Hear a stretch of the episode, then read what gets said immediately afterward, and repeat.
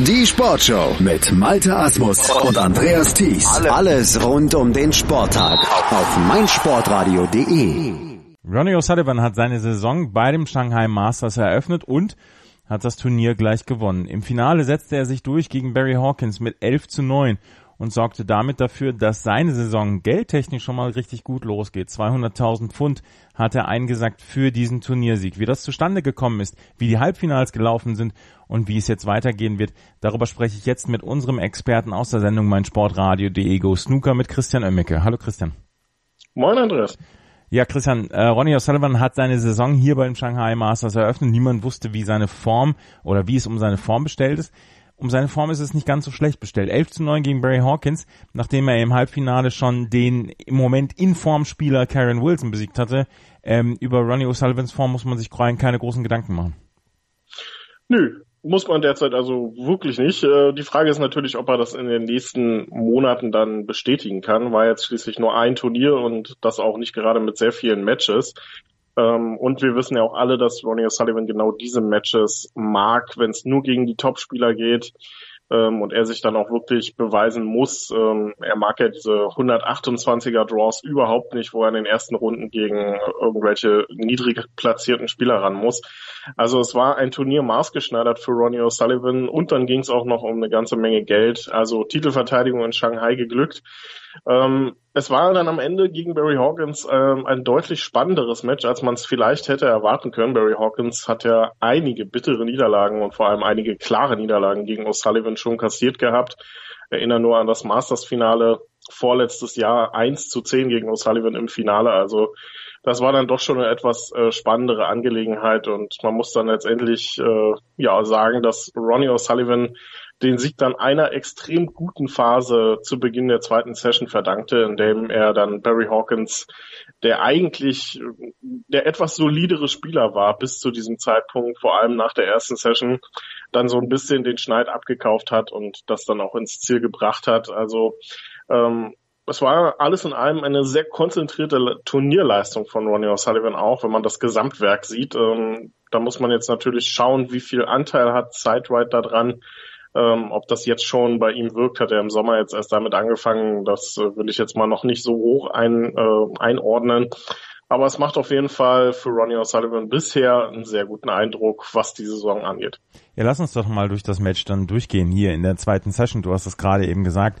Ähm, nach der ersten Session war es sehr, sehr knapp. Äh, es ging eigentlich hin und her und äh, Barry Hawkins führte mit 5 zu 4.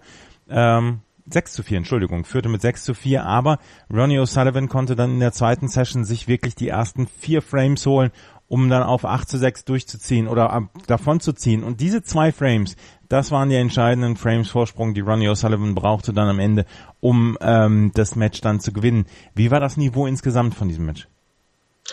Es war ein, ein, sehr hochklassiges Duell. Also es begann schon sehr gut. Barry Hawkins war in der ersten Session der, der bessere Spieler, erarbeitete sich eine 3 zu 1 Führung, startete ja schon mit einer 125. Ähm, Ronnie O'Sullivan kam dann nach der Pause etwas besser ins Match, kam auf 3 zu 3 heran, auch mit hohen Breaks. Und dann ging es eigentlich hin und her, zwei Frames hier, zwei Frames da ähm, und äh, mit 6 zu 4 führte dann ähm, Barry Hawkins nach der ersten Session. Es war so ein bisschen auf jeden Fall auch, äh, er musste einfach führen nach der ersten Session. Ähm, Wenn es mit 5 zu 5 rausgegangen wäre, wäre das absolut nicht äh, im Sinne von Hawkins gewesen, denn äh, dann hätte er sich, glaube ich, ein bisschen mehr überlegt, was äh, ist da schiefgelaufen. Denn er war gerade vor der Mid-Session-Interval einfach der deutlich bessere Spieler und Sullivan, ja, bestrafte dann am Abend einfach jeden Fehler von Barry Hawkins. Der, ja, das war ein absoluter Albtraum für Hawkins in den ersten vier Frames.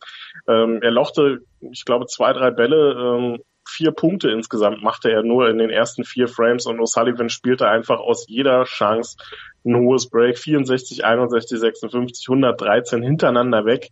Ähm, ich glaube, das waren eine knappe 40 Minuten, ähm, bis es dann ins Mid-Session-Interval ging und aus einer 6 zu 4 Führung für Hawkins war ein 6 zu 8 Rückstand geworden. Ja, und davon hat er sich einfach nicht mehr erholt. Er kam nochmal ran, eine 83 nach der Pause, dann wieder eine 83, aber diesmal von O'Sullivan, der dann auch im 17. Frame auf 10 zu 7 erhöhte. Und da war es dann eigentlich schon so gut wie gelaufen. Hawkins steckte zwar noch nicht auf, er kämpfte sich den 18. Frame, verkürzte mit einer 74 nochmal.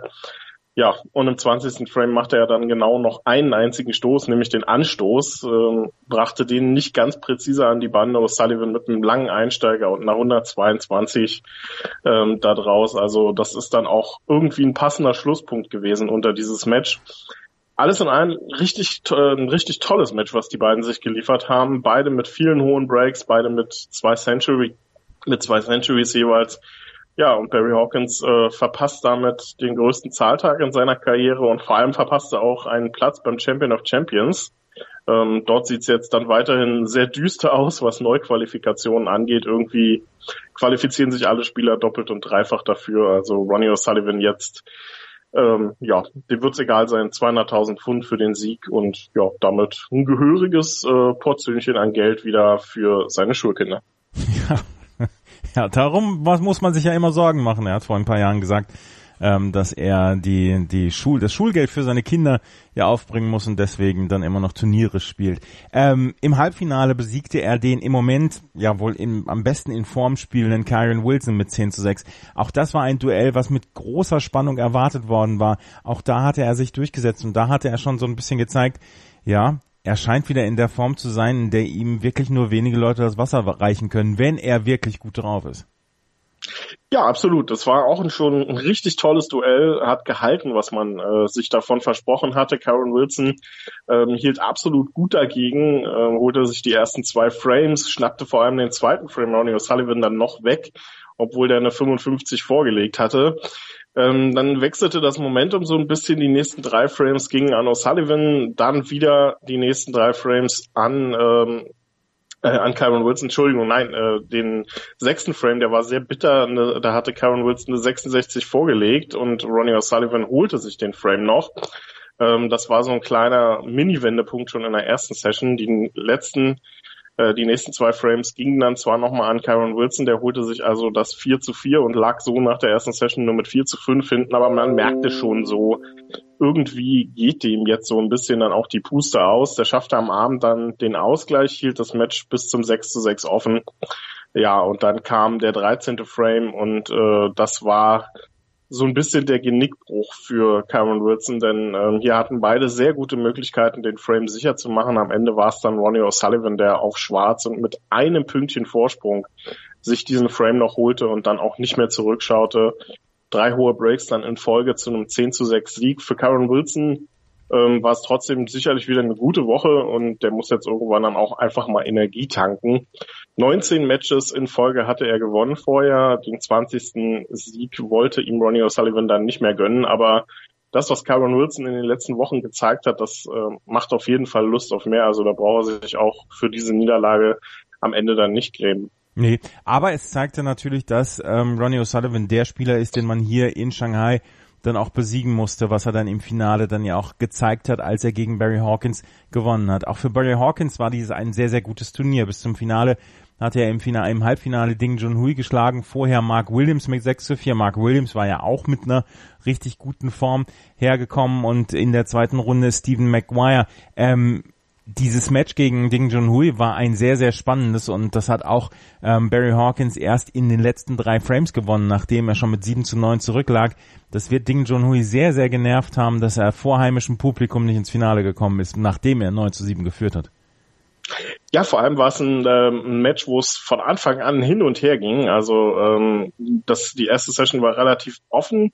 Ähm, in der zweiten Session sah Barry Hawkins eigentlich zunächst wie der sichere Sieger aus, äh, lag relativ weit vorne. Dann kam Ding Junhui und holte fünf Frames in Folge, ähm, äh, machte so aus dem 4 zu 7 müsste es, glaube ich, gewesen sein, ähm, 9 zu 7. Und ja, das war eigentlich dann der, der Moment, wo man gedacht hat, okay, das Ding zieht, Ding in Anführungsstrichen, äh, zieht das Ding jetzt hier auch wirklich durch, kommt ins Finale und ja, dann passierte eine Sache, die Ding Junhui natürlich nicht passieren durfte.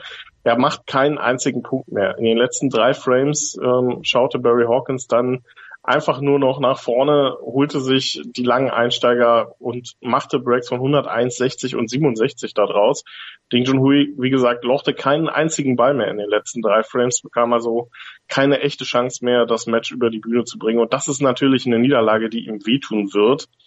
Ähm, auch wenn er, was äh, solche Niederlagen anbelangt, etwas lockerer geworden ist. Vielleicht liegt es jetzt auch an seiner neuen Vaterrolle. Also ähm, er war da gar nicht so böse. Natürlich war er enttäuscht, aber hat Barry Hawkins dann auch letzt letztendlich viel Glück noch fürs Finale gewünscht. Also ähm, ja, das äh, wird er verkraften können und ähm, hier allein, dass er ins Halbfinale gekommen ist, nachdem man ja auch bei Ding Junhui nicht so genau wusste, wie er kommt er jetzt in die neue Saison rein, ist da sicherlich ähm, schon mal ähm, ja, ein, ein gutes Start, ein guter Start in die Saison, vor allem auch der Sieg gegen Mark Selby dann natürlich, das 6 zu 5 am Freitag, das wird ihm dann nochmal eine gehörige Portion Selbstvertrauen gegeben haben.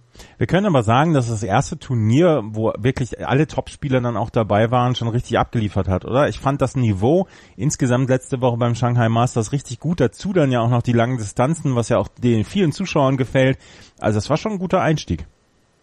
Absolut, dem, dem kann man nur beipflichten. Hier ist natürlich die Frage, ob es jetzt sinnvoll ist, äh, das Shanghai Masters jetzt äh, von einem Ranglistenturnier zu so einem Einladungsturnier ähm, werden zu lassen. Es ging um enorm viel Geld, das heißt, die Spieler waren natürlich auch entsprechend motiviert. Ähm, wenn die Top 16 dabei sind, ist das Niveau ja meistens sowieso enorm hoch. Das ist ja auch was, wovon das Masters dann immer profitiert. Aber dass es jetzt hier so viel Geld gibt und das Masters halt entwertet wird, das sehe ich halt dann noch ein, immer ein bisschen kritisch, was so die Einladungsturniere angeht. Aber absolut äh, kann ich dir nur beipflichten. Das war ein tolles Turnier, was wir gesehen haben. Tolle Matches, fantastische Comebacks. Ähm, es war ein von Anfang an tolles Turnier. Schon die erste Runde, wo er, äh, die Top 8 noch nicht dabei waren, äh, hat gehalten, was es versprochen hat. Und von daher bin ich äh, absolut glücklich bisher mit der Entscheidung.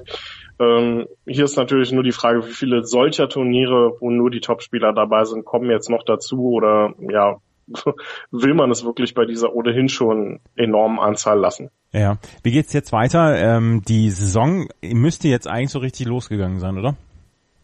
Ja, äh, theoretisch äh, sollte es in dieser Woche ja weitergehen in Indien. Ähm, dort gab es ja nun aber wegen dem Tsunami äh, ein bisschen ja Pech, sag ich mal. Das äh, musste verschoben werden, das Turnier äh, wird jetzt Ende Februar stattfinden, so dass in dieser Woche tatsächlich Pause ist und dann mal kein Snooker-Turnier stattfindet. Weiter geht's dann am kommenden Montag, also in genau einer Woche bei der China Championship. Ähm, dort geht's dann in Guangzhou auch wieder um richtig viel Geld. Und dann geht's eigentlich Schlag auf Schlag. Dann ist bis Ende des Jahres eigentlich fast in jeder Woche ein Turnier. Und ja, das ist dann auch was, wo wir beide uns dann jeden Tag unterhalten werden.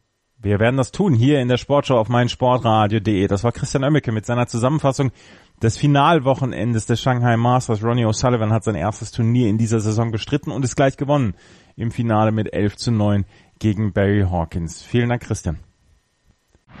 Mein Lieblingspodcast auf meinsportradio.de.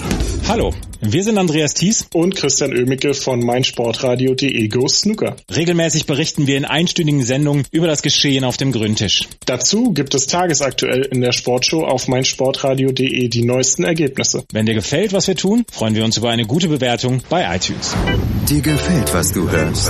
Dann rezensiere unsere Sendungen jetzt auf iTunes und gib ihnen fünf Sterne.